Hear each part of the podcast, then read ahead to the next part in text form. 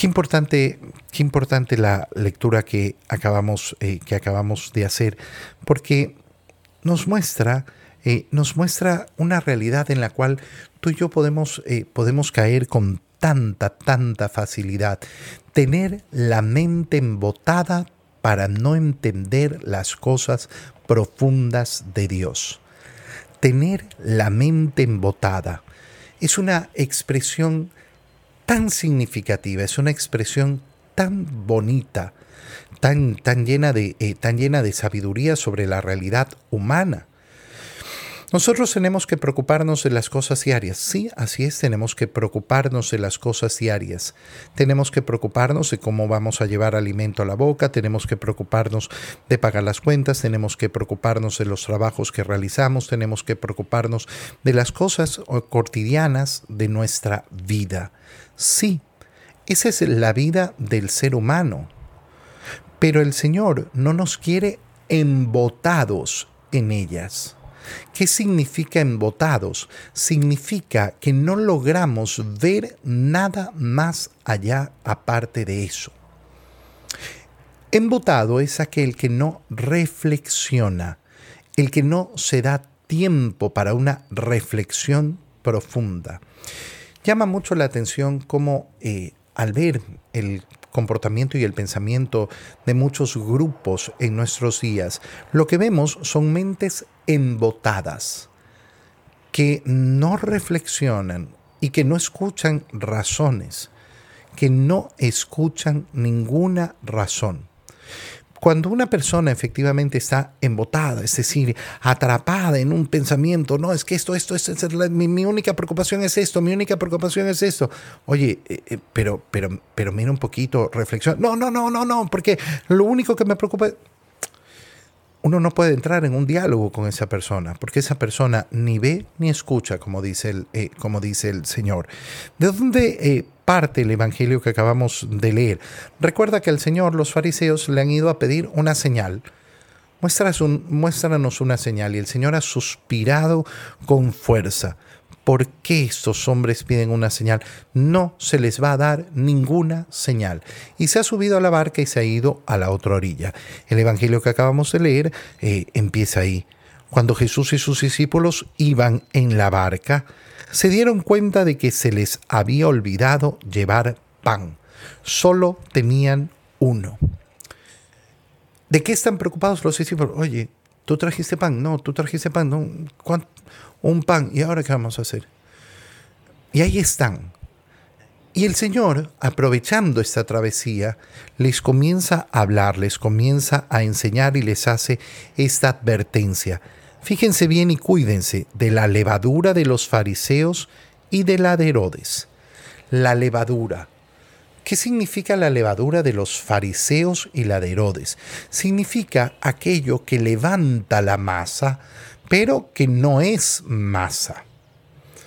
La levadura, mm, qué bonito, ¿no? Qué bonito como levanta la masa y la hace esponjosa y la hace no sé qué. Pero al final si tú tienes solo levadura eh, y, no, eh, y no masa, tendrás una falsedad. Oye, por eso eh, a veces cuando compramos algún pastel, algún, algún, algún pan de, de, estos que son hechos así, ¿no? Para el engaño, con mucha levadura. Uno lo puede ver bonito por afuera, pero de repente es puro aire. Oye, ¿y esto? ¿Qué, qué, esto no alimenta? Esto no, no, no tiene sustancia. Claro, era pura levadura. Lo artificial, lo externo, eh, el engaño, la mentira, la apariencia. Esto es lo que está diciendo el Señor. Cuídense de esto. ¿Por qué? Porque esto no conduce absolutamente nada. Cuídense de la apariencia del mundo. Yo insisto y siempre insisto y siempre insistiré. El camino de Cristo es un camino de liberación que pasa por liberarnos de las apariencias. Liberarnos de las apariencias es un proceso de liberación tan importante y con el cual tenemos que estar luchando siempre. Siempre tenemos que estar preocupados de librarnos de las apariencias. Y claro, qué bonito es darnos cuenta cómo el Señor nos invita a esa reflexión. Entonces ellos comentaban entre sí, es que no tenemos panes. ¿Qué tiene que ver con lo que está diciendo Jesús? Nada. Absolutamente nada. Pero los discípulos escucharon levadura y en lo único que pensaron fue en el pan. No, es que no, hay pan. ¿Qué estás pensando? ¿Que Jesús te está diciendo cuidado con la levadura porque es mala, porque hace mal pan? Está usando una imagen, no estás reflexionando.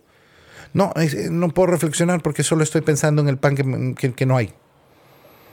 Estás aquí delante de Jesús. Jesús te está dando una advertencia Pon a un lado esa idea, pon a un lado lo que, lo que tenías, tu gran preocupación del momento y escucha a Jesús. Pero los discípulos no son capaces de hacer eso. No son capaces de salir de esa ideita tan pequeñita, de esa preocupación que parecía tan grande y que en verdad es una bobera. Y el Señor justamente les va a decir, dándose cuenta de ello, Jesús les dijo, ¿Por qué están comentando que no trajeron panes? ¿Qué es lo que les pasa? ¿Por qué estás con tu mente metida en una tontería cuando estás conmigo? Cuando yo les estoy hablando y les estoy explicando, todavía no entienden ni acaban de comprender. Tan embotada está su mente tan embotada, tan metida en las cosas del mundo, tan metido en las cosas, eh, en las cosas insignificantes que no logran ver. Perdón, que no logran ver más allá. Mira, yo te digo por mi experiencia, esto es lo que sucede en los corazones de tantas y tantas y tantas y tantas personas, donde muchos de los diálogos y muchas conversaciones son tan difíciles, tan difíciles de llevar.